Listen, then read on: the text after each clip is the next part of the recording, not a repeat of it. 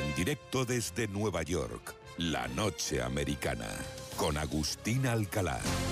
Queridísimo jefe de Onda Cero en Estados Unidos, Agustín Alcalá, muy buenas. Salas, buenas noches.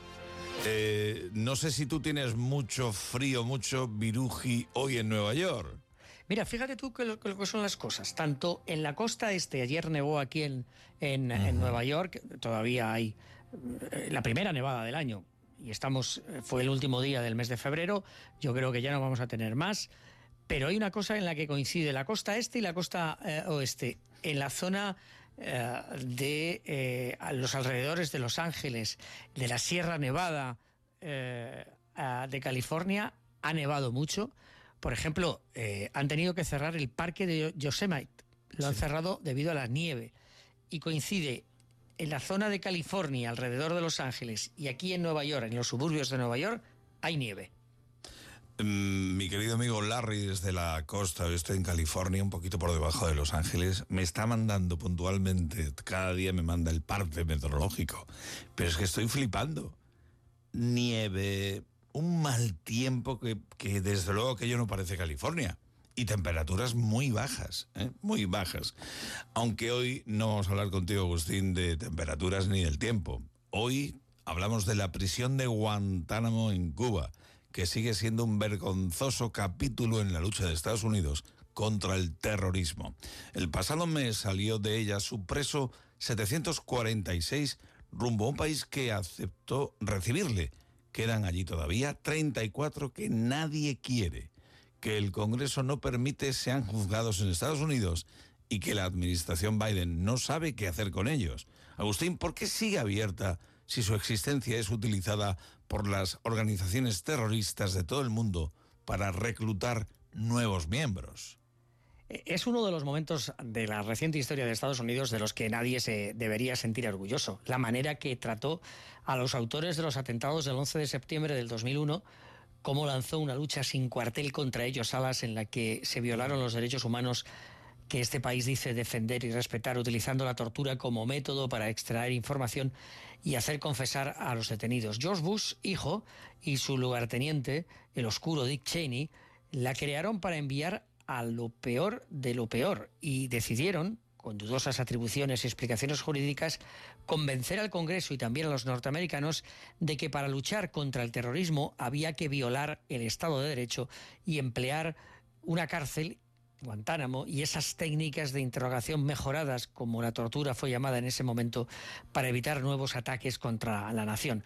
El último preso que fue enviado allí fue en el año 2008 muchos de ellos llegados de los agujeros oscuros, esas cárceles que la CIA utilizó en países amigos para torturarlos una y otra vez durante meses para arrancarles información. La mayoría de ella al final resultó ser falsa.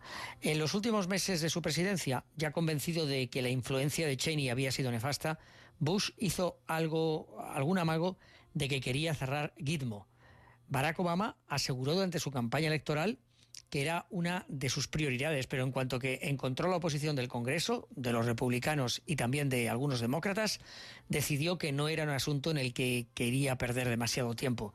Donald Trump tuvo la idea de llenarla de más presos hasta que se cansó del asunto y se dedicó a otra cosa, mariposa. Y Joe Biden ha sido hasta ahora el presidente que parece más decidido a vaciar la prisión de Guantánamo.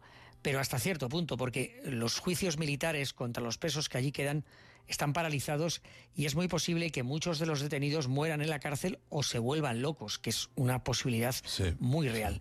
Ningún político quiere demostrar debilidad si se permite que los autores intelectuales del 11 de septiembre y de otros ataques terroristas contra Estados Unidos sean juzgados en el país, de acuerdo con las leyes y enviados a prisiones de alta seguridad, donde ya hay otros terroristas, narcotraficantes famosos y asesinos en masa. Vaya tela. Y Agustín, ¿qué falla en el sistema judicial estadounidense para que estos 34 terroristas que quedan allí no puedan ser juzgados en Estados Unidos y que cumplan sus sentencias en prisiones de alta seguridad? No falla nada. Y si Guantánamo sigue abierta es porque nadie tiene las agallas de cerrarla, a pesar de que la mayoría de los casi 800 detenidos que han pasado allí años no han sido acusados de delito alguno. La cárcel es, además, Salas, un despilfarro, porque el mantener allí a cada prisionero le cuesta al fisco estadounidense 13 millones de dólares por persona en su vigilancia, en la paga para los soldados que hay allí, en los letrados, en el mantenimiento de la cárcel, en su servicio médico para cada uno de estos hombres. Eso equivale, calculaba no hace mucho el diario de Washington Post, a 100 veces más de lo que cuesta encerrar a un prisionero en algunas de las cárceles supermax, es decir, de máxima seguridad, que las hay muy grandes e importantes en este país. No es una cuestión de seguridad, por tanto, ni de dinero, sino de compromiso político.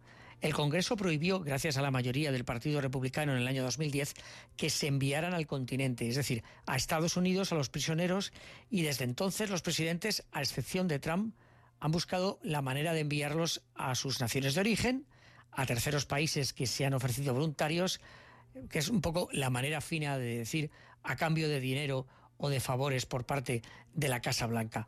El peligro de liberarlos, aseguran aquellos que quieren que siga abierta, es que eh, los terroristas que se han puesto en libertad vuelven a las andadas. Y así ha sido, ha sido algunos en Irak y en Afganistán, donde en este momento hay algún dirigente de los talibán que ahora está en el poder en Kabul y que pasó varios años en Guantánamo.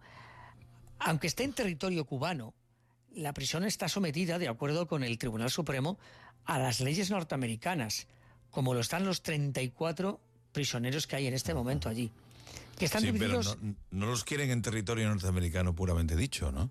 No, no, no, el Congreso lo tiene prohibido. No pueden venir a ser juzgados en territorio norteamericano. Y de estos 34, 20 se considera que pueden ser enviados a países que los acepten acogerlos. Se están en trámites, tardan mucho, tienen que ellos comprometerse a no cometer delitos, delito alguno. Estos países se comprometen a tenerlos allí vigilados y que no vuelvan al teatro de operaciones de donde salieron, ya sea Pakistán, ya sea Afganistán, ya sea Irak, ya sea Siria.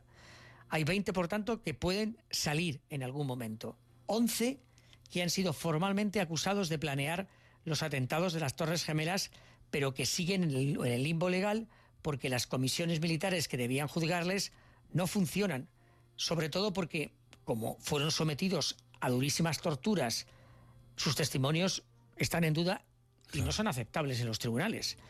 Y hay otros tres que el gobierno considera que siguen siendo muy peligrosos y que si los dejan en libertad o los mandan a cualquier país, volverán a cometer actos terroristas, con lo cual seguramente no saldrán nunca de esta prisión. Y ahí siguen, sin ser juzgados, algunos languideciendo en prisión, sin saber si saldrán algún día o morirán viendo las aguas de la costa cubana. Donde no se podrán bañar, así. Y el dato al cierre tiene un numerito. Y es el número 5, porque 5 son los incidentes que la Agencia de Aviación Civil está investigando de casi choques y accidentes muy graves en los aeropuertos norteamericanos en los últimos meses. El último en Boston, cuando un avión privado despegó cuando llegaba un avión comercial que estaba a punto de aterrizar y debió abortar la maniobra para subir a una altura de unos mil metros. Estaba a punto de llegar al suelo, se le cruzó un avión privado y el avión que estaba llegando tuvo que abortar el aterrizaje para salir disparado hacia arriba y evitar un choque muy peligroso y con consecuencias gravísimas, por supuesto. Eh, ha habido incidentes en San Francisco, en Maui y en Honolulu, en Hawái, en el JFK de Nueva York y en Austin, en Texas. Accidentes que no se han producido, salas de verdadero milagro, que podrían haber costado la vida a muchas personas por cuestiones de segundos y realmente de muy pocos metros. Eh, esto, digamos que le hace una pupita a la confianza en el volar, sí. Y es siempre, en este caso lo que estás contando, un fallo humano. Eso es que se cruce un avión por medio, vaya tela. Bueno, Agustín, tienes que descansar, que hay mancha de trabajo gorda. Abrígate, que sé que el frío te está dando un poquito en el cuerpo, que lo sé yo. Nos abrigaremos y saludos hasta la semana que viene. Gracias, Agustín. En la noche.